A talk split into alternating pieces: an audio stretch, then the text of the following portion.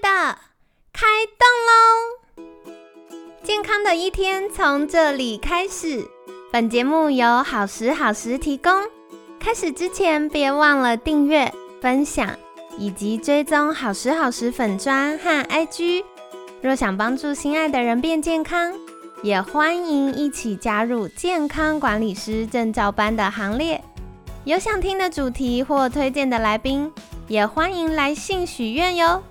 让凯西陪你一起吃早餐，聊健康。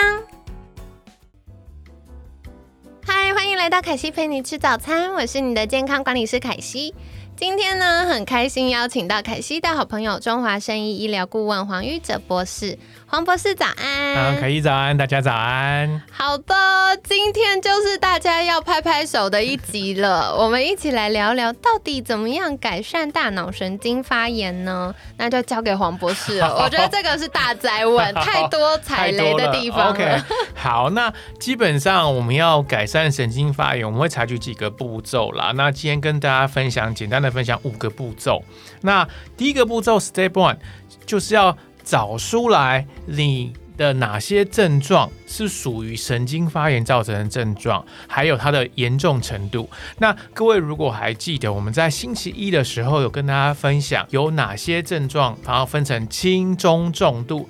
都有可能是因为脑部里面的神经胶细胞从 M 零变成 M one 被愈活化，甚至有可能被再去刺激变成启动了，变成真的在发炎状况。所以你势必要先决定说你现在的症状，比如说你可能是脑雾。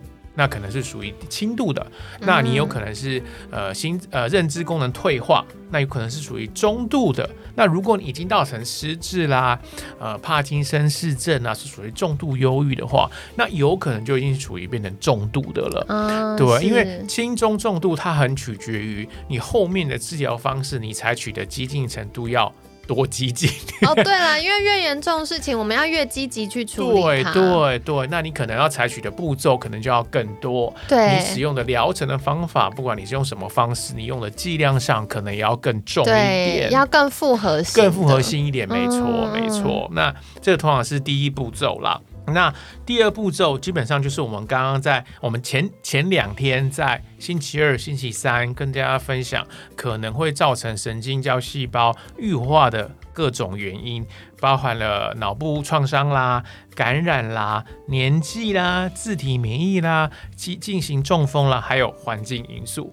所以那这个东西呢，通常就是需要透过。不管是你自己找出来，你可能就是要那就要非常 有非常敏感或者非常敏锐去找出来，你到底有哪些刚刚说那些原因到底中了哪几个？对，那或者是去找呃专业的医疗人员，他可能通过问诊，他可以帮你找出来你造成你的神经胶细胞被愈活化的原因有有哪些这样子。因为就像我们礼拜礼拜二、礼拜三讲的原因有这么多，你可能中不止一个。有可能好多个，有可能你讲的每一个都中，对，这真的是还是有可能的。对，因为我们要找出它的根本原因，我们才能解决它。对，因为比如说，如果你是感染，那是不是我们要还要从除了降低你脑部的发炎以外，你还要处理你的感染？对，那如果是自体免疫，那你是不是还要平衡免疫方面的？对，那如果是可能是急性型中风，那就是除了处理你的脑部的神经发炎之外，你还要处理你的血管，对，这样才能解决你的根本原因啊。对，因为你不太可能只解决神经发炎，然后其他都就忽略就不管，对，因为这样的话，你的症、你的症状或者你的病症永远不会改善。对，就是我们要处理结果，可是我们也要处理原因，才可以积极的健康。没错，没错，了解。对对，那这是第二步骤。那第三个步骤，就是你前面已经先确定了它是轻中重，它轻中重的症状。然后第二个，你也花了很多时间找出来到底有哪些原因。那第三个，其实我们一定要从不管我们面对到什么样的症状。我们一定是先从最基本的生活习惯来调理。那就像我们在昨天讲到一些饮食啦，其实已经多少有点讲到了啦。那就是反过来做就对。因为我昨天讲到不好的，你反过来做，其实就是对的啦。举一个简单的例子，就是第一个啦，我们昨天有讲血糖过高，或是你的胰岛素阻抗，你有糖尿病，绝对是不好的。那你要反过来，你的饮食上就要从所谓的呃低碳饮食啦、低精致淀粉的饮食啦对来开始做起，然后包含了你要增加你的蔬菜纤维的摄取量，你要有呃优质的蛋白质、优质的油脂，对。去做一个比较完整的饮食的改变。对，这样这个大家不要想觉得很难。我最近发现了一个跟客户说明的诀窍，嗯嗯嗯就是来你爱吃什么，你爱吃的不要吃，你不喜欢的多吃一点就健康了。对啊，基本上就是这样子啊。对，那其实这个健凯这个说法，其实就跟你的脑部一样啊。对对你脑部，你越不喜欢做什么，你的脑部那个部分就越退化。哦，对啊，比如说，我像我不知道，不知道在座的听众平常很讨厌是什么？比如说讨厌算数学。对，就是我今天要讲的。你越讨厌算数学，我们因为我们所谓算术的部分是你左脑的侧边叫 left parietal lobe，是控制你的数学能力。对就如果你平常很讨厌算术，你负责算术的那个脑部方的神经就会越来越退化。真的哎，对超可怕。因为我以前小时候算珠心算的时候，上课算很快嘛。然后后来自从有手机，大家都习惯按手机的计算机，然后就很快，然后所以就不太需要算。对后来我发现连加减乘除你都会顿的。对然后最近我要训练自己，要怎么样快速的算，就是加减乘除这些数学呢？我真的是要翻，非常感谢我们证照班的同学，因为我们证照班很常会大家要揪订东西，或者是订午餐，就要算钱，所以这样子哦，算钱的时候最有动力没错了。没错，对对，所以我们说，就像刚刚凯莉说的，你越讨厌吃什么，对，你越要吃，倒过来，倒过来。那嗯脑筋一样，你越讨厌做什么，你越要去做。哇，这真的是健康很反人性。对对，就是不过。我觉得就是平衡啦，平衡，没错没错嗯蛮、好的。对，那这是第一个。那接下来就是，其实就是跟睡眠有关啦。其实昨昨天应该有讲到睡眠嗯十点哈 十点 目标目标啦，不是早上十点，拜托。是晚上十点，对，然后不要呃超过十二点睡啦，对对，尽量对，然后同时要维持固定的睡觉、起床时间。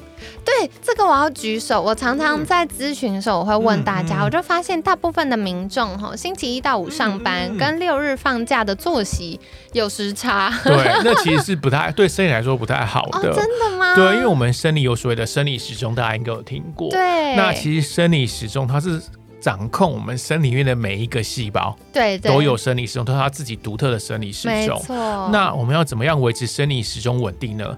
就是你的作息要一样啊。对要训练它。对，那什么叫作息一样？基本上就是你起床的时间、睡觉的时间、三餐的时间、对运动的时间都要一模一样，每一天包含六日或是 特别放假。大家觉得假日好硬啊。对，都要这样子。就像凯西刚刚举的例子，你平日的时候上班的日子跟六日是完全不一样的。对你，长期下来，对你身体本身的生理时钟就是一种伤害。这个我可以分享，因为我服务很多客户，我就给他们一个小尝试，嗯就是试试看星期一到五跟星期六日的作息维持一样的时候，还有什么感觉？嗯，那因为过去为什么会觉得，哎，六日会比较晚起，是认为啊平常太早起很累，所以六日要补眠。嗯，但后来我有很好多个客户，就是他们尝试之后跟我回馈，就是说，哎，当他星期一到星期天作息都一样的时候，第一个他比较不会 Blue Monday，对，然后第二个是他一直以为他很累，是平常睡不好。嗯然后睡眠时间不够，可是后来稳定作息之后，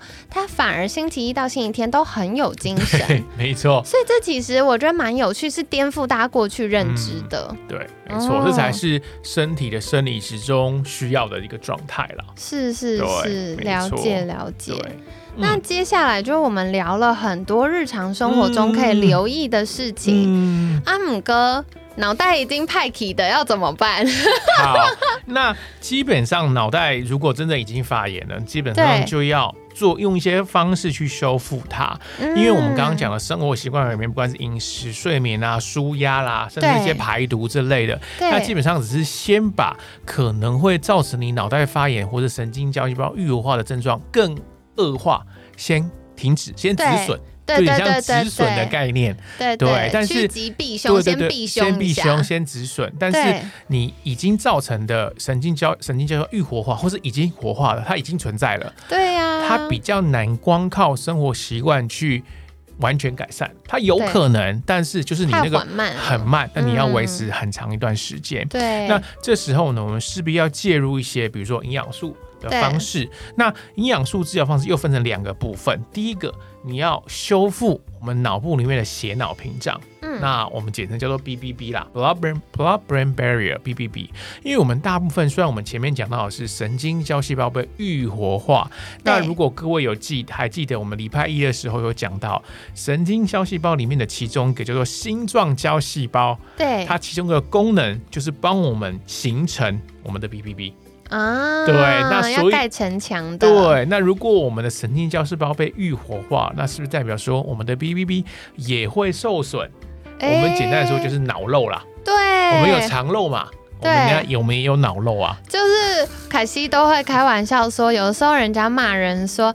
你脑袋有洞哦，啊是真的有洞，对你真的有洞哦，对，要修理一下，修理一下。对，所以大部分只要，比如说我们前几前几前几天讲头部外伤，对，其实当外伤的当下，除了造成神经胶细胞愈活化，你有很高的几率当下就有可能造成我们 BBB 的破裂或受损的，其实都会有的。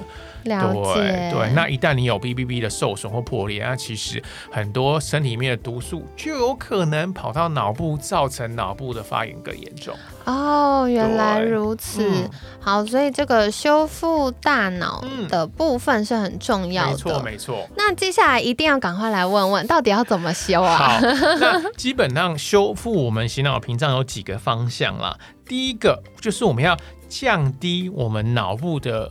产生的过度的氧化压力，所谓自由降哦，应该说降低我们血脑屏障的氧化压力，或是自由基。对，所以我们可以用的包含，比如说白藜芦醇啦，嗯，然后硫辛酸啦、鱼油啦、谷胱甘肽啦，这几个是比较常见，我自己临床上会使用到，不管是用口服的或是针剂的方式，可以用来修复我们的血脑屏障的。的的营养素啦，凯西疯狂大推，我真的很爱，因为每次去打完之后，我觉得有个很明显的感受就是。因为工作太忙，然后大脑过度疲劳的时候，会开始有一种焦虑但不专心的状态。对。然后打完之后，你就会真的瞬间觉得放松，然后会觉得开始可以思绪清晰。然后最有趣的事情是我每次打完后，呃，医生会跟我讲话，我就会开始语速很慢，然后双眼无法对焦，就是一个很像泡完温泉的感觉。对。那我觉得现在的人因为工作很忙碌，然后环境污染。太多，所以要光靠自己去呃排除这些焦虑或大脑发炎的状况，其实有点挑战。对，然后透过这些小工具帮忙，是真的可以让我们快速的进展。没错，没错，对，所以这种基本上就是用口服的平每日口服这些营养素，然后偶尔搭配，如果有有诊所在打这些的话，可能一周可以打个。一到三次啊，取决于你的症状多严重，对对，来去调整啊，这就是靠专业人员去建议啦，这样子。我我也大推口服，因为老实说，进诊所打针一次要一两个小时，对，大家不一定那么有空，对。然后或者是还有距离的问题啊，约诊的问题啊，那所以就是口服这件事情，真的可以大大减缓。这个不变性。对，那另外一点口服就是它有一个维持性了，因为你口服有可能是因为你每天都要用，可能早晚或者早中晚取决于剂量的问的情况，所以你你是每天都有吃，你可以维持在你身体有那个营养素的浓度在，日常就保护它。对，那如果你是针剂的话，那可能当下的确它的因为它是不用口服，它打打针嘛，所以它的吸收率一定比较好。对，但是它是当下可以做到马马上把你的前脑屏障做个修复，但。会更有效，但是对你不太可能每天打。对，所以我自己的策略，就凯西的策略，就是我平常先止损，就是你有保护它，它真的有派气，也不会派气这么严重。对，那除了呃平常止损之外，如果真的那阵子消耗太多，我就会乖乖去找医生报道。没错，没错，对对。了解嗯了解。我有一点好奇，因为大家常常都有概念要补鱼油，嗯可是常常民众都会来问说，鱼油到底要补什么？OK 嗯。然后或他要怎么挑选 OK，那基本上鱼油我们最常见其实就是 omega 三嘛，大家应该都听过。那 omega 三其实非常多种类，对，那比较常见的就是 EPA 跟 DHA 啦，各位应该都有听过、熟熟悉的。的。那嗯基本上这两个都是我们人体细胞膜都需要的，嗯那只是取决于你的目的性是什么。因为 EPA 比较是降低发炎，EPA 身体发身体发炎，嗯那 DHA 比较偏向修复脑部神经的修复啦。对对，所以取决于你的每个人的状态不一样。如果你是当下是发炎状况很严重，不管你是身体发炎或是脑部发炎的话，我一般比较倾向于 EPA 比较高的鱼油。那如果是后续你的发炎已经被降低了，你现在的目的是修复，不管是修复血脑屏障。甚至你要平衡我们的神经胶细胞的话，就要比较倾向于用像 DHA 比较高的。对，对我觉得日常大家可能在药局买到，它都是嗯会有一个搭配比例。对，那我很喜欢在功能医学诊所的好处，嗯就是因为还有纯的 EPA。对，也有。就是真的很急性发炎，然后医嗯生判断说需要快速让身体消炎的时候，嗯他可能短时间需要把 EPA 的比例拉高，那这样子它的效果会比较好。对，对，所以呃，如果有需要的话，纯的 EPA 或纯的 DHA 就是可以由医师判断，然后提供给大家的。对，那我举个例子，就是如果各位真的不小心撞到头，就我们对刚刚说的创 TBI 嗯创伤过头，如果你不是那种很严重要送医，只是不小心撞到。那种，那你可以不用送医，可以自己回家那一种。但其实像我刚刚前几天说的，当下你的脑部已经有发炎了，对，但你要怎么避免那个伤害为止呢？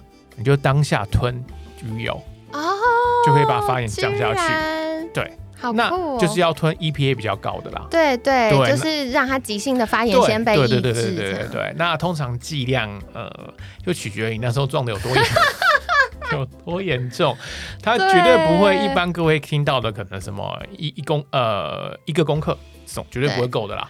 哦，一公克已经算多了。我通常看到客户拿来，哎，三百毫克，你要吞到什么时候？所以通常你如果碰到这种就是突然撞到头。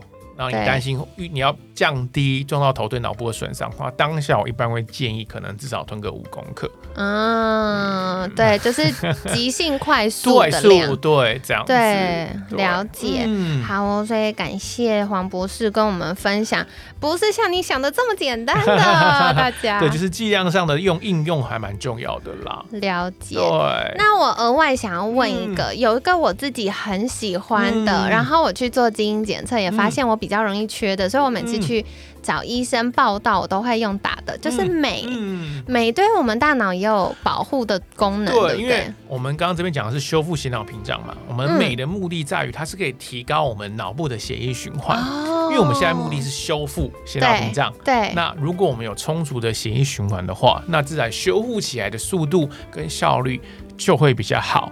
那哦镁又是我们其实一个蛮常见的很营养很很容易得取得的对营养素啦。而且另外两，它大部分人都缺。真的？对对，它其实就跟维生素 D 一样啦，十对，个有九个都缺镁。真的，因为像嗯我们让客户，就是有时候在公益诊所会做那个比较精密的营养分析的时候，嗯就会发现哇，大家好缺哦。对啊，对啊。嗯那如果真的没有做，那你想要知道到底有没有缺镁的话，最常见的症状就是，比如说晚上睡觉容易抽筋啦，嗯容易偏头痛啦，对，甚至你的经期来之前容易生理痛啦。嗯，金这些钱症候群这个就是比较常见的缺镁的症状啦。我额外发现一嗯个，有些女生就是非常爱吃甜食，他不是喜欢，他是无法不吃的程度。嗯。那我们也常常发现他比较缺镁对，因为过度的甜食会把镁耗掉，哦。你本来甜美本来镁就少了，你对只是耗的更严重啊。哦，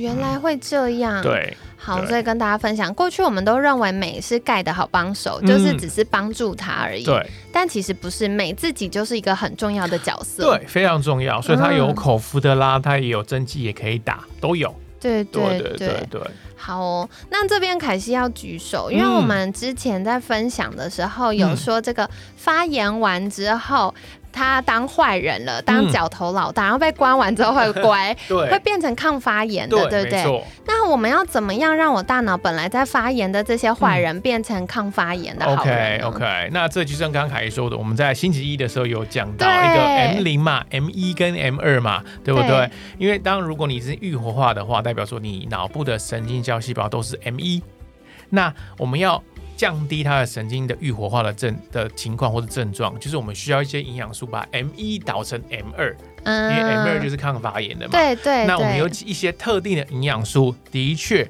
可以把 M 一导向 M 二，包含什么？包含多酚类啦，然后里面的姜黄素啦，还有一些必需脂肪酸，比如说 omega 三，甚至是所谓的短链脂肪酸，对，然后维生素 D 啦，还有刚刚提到的镁跟谷胱甘肽，嗯这几个营养素都是可以把 M one 导向 M two，嗯对，嗯这样嗯子。对了解嗯了解，好哟，所以有非常多的营养素是可以帮没助我错，们的。没。错，好，特别是如果可以抗氧化的话，就会呃效果是更好的。没错。对。了解。嗯。然后我有点想要提问，因为嗯。现在我发现听众好厉害，他们嗯越来越熟悉这个维生素 D 的应用，没错，所以他们就都有在补维生素 D。嗯但下一个是我发现有些人补维生素 D 就是想到才吃，那这个到底怎么办？它会有用吗？应该是说维生素 D，我们都知道维生素 D 的作用就是最最基本的就是帮助钙质吸收嘛，对，但是它其实有更广泛的功能，对基本上身体只要有细胞都有都需要维生素 D。哦，真的，对，那也因为我们有各种因素，不晒太阳啦，然后出门擦防晒油啦、带阳伞啦这一类的，所以我们要靠晒太阳增加体内维生素 D 的浓度。以我们现在，比如我们所在的台北，基本上是一件不可能的任务啦。真的，对，，基本上你晒个一年都晒不晒不出来只，有晒黑而已，只有晒黑。对，可以说的只有晒黑。对，但我相信大部分的听众，尤其是女女生，是绝对不会让自己晒黑的。对啊，很怕长斑对，长斑啊，甚至也会增加一些皮肤癌的风险对啊。呀、对啊，，所以也就代表说，你真的唯一目前我们确认能够提高体内维生素 E 浓度的方法，其实就是补营养营养素啦。嗯，直接补比较快，对，而且这种维生素 D 的情况就是，你不补它，它就会随着你身体的状况，比如说你压力大啦、嗯晚睡啦、食物吃的不太不均衡啦，你的维生素浓度就会掉得非常的快。啊对，所以变成我会觉得维生素 D 是一个每个人从小到老，然后不分男女，都是一个每天都需要补充的一个营养素啦。真的，我觉得，哎，年轻人很多就已经有缺了，每个都缺啊，对，然后真的，因为像我 我们的客户大部分可能三十几、四十岁以上、嗯哦，进诊所每个验出来都缺。都缺是，低的啊。有些哦没有缺，我们就直接问说你有没有补，通通都有补，只要没缺的一定都有补。对，没错。对，所以再跟大家分享哦，大家我要跟你们分享一个好消息。凯西之前看了一个研究文献嗯说，维生素 D 够的话，对我们的代谢是有帮助，所以维生素 D 够的话会瘦哦。对啊，的确是啊，对，没错，对，我觉得变漂亮跟变瘦对大家最有诱因 了。很强很强的动力。对，好，所以跟大家分享哦，没错就是其实很感谢黄博士跟大家提到，就是有很多是我们日常容易踩雷的地方，可是呢，也有很多是可以帮助我们趋吉避凶没错，没错。对，就是你要说这一辈子完全不会发生，我觉得在现在的环境有点难。嗯嗯，可是怎么样可以让它诶被修复的比较好，然后让容易发炎的这些呃细胞变成不发炎、变抗发炎的细胞是很重要的。没错，没错。好哦，太好了！所以接下来呢，我们明天就继续来跟大家分享这个睡觉很重要，到底有哪些可能会让大家睡不好的因素，还有跟大脑神经发炎又有什么关系？嗯，就敬请期待啦。那也希望你们有美好的保护大脑的历程，然后晚上可以好好睡觉。哎，拜托大家早点睡啊早点！睡啊。打勾勾，打勾勾。好了，那在节目尾声，想邀请黄博士再次介绍，如果大家想要更多学习这些营养补充的知识，嗯然后同时照顾好自己的健康，可以到哪里找到您呢？好啊，可以到我们的 Doctor 方面的网站上上我们的线上课程，它有包含各种主题，包含血糖啦、呃肠道啦、自体免疫啦、心血管。管啦，甚至甲状腺。那当然也包含我们这周跟神经发炎相关的主题也都有在上面。那大家可以在搜寻所谓的公医一线上就可以找到我们了。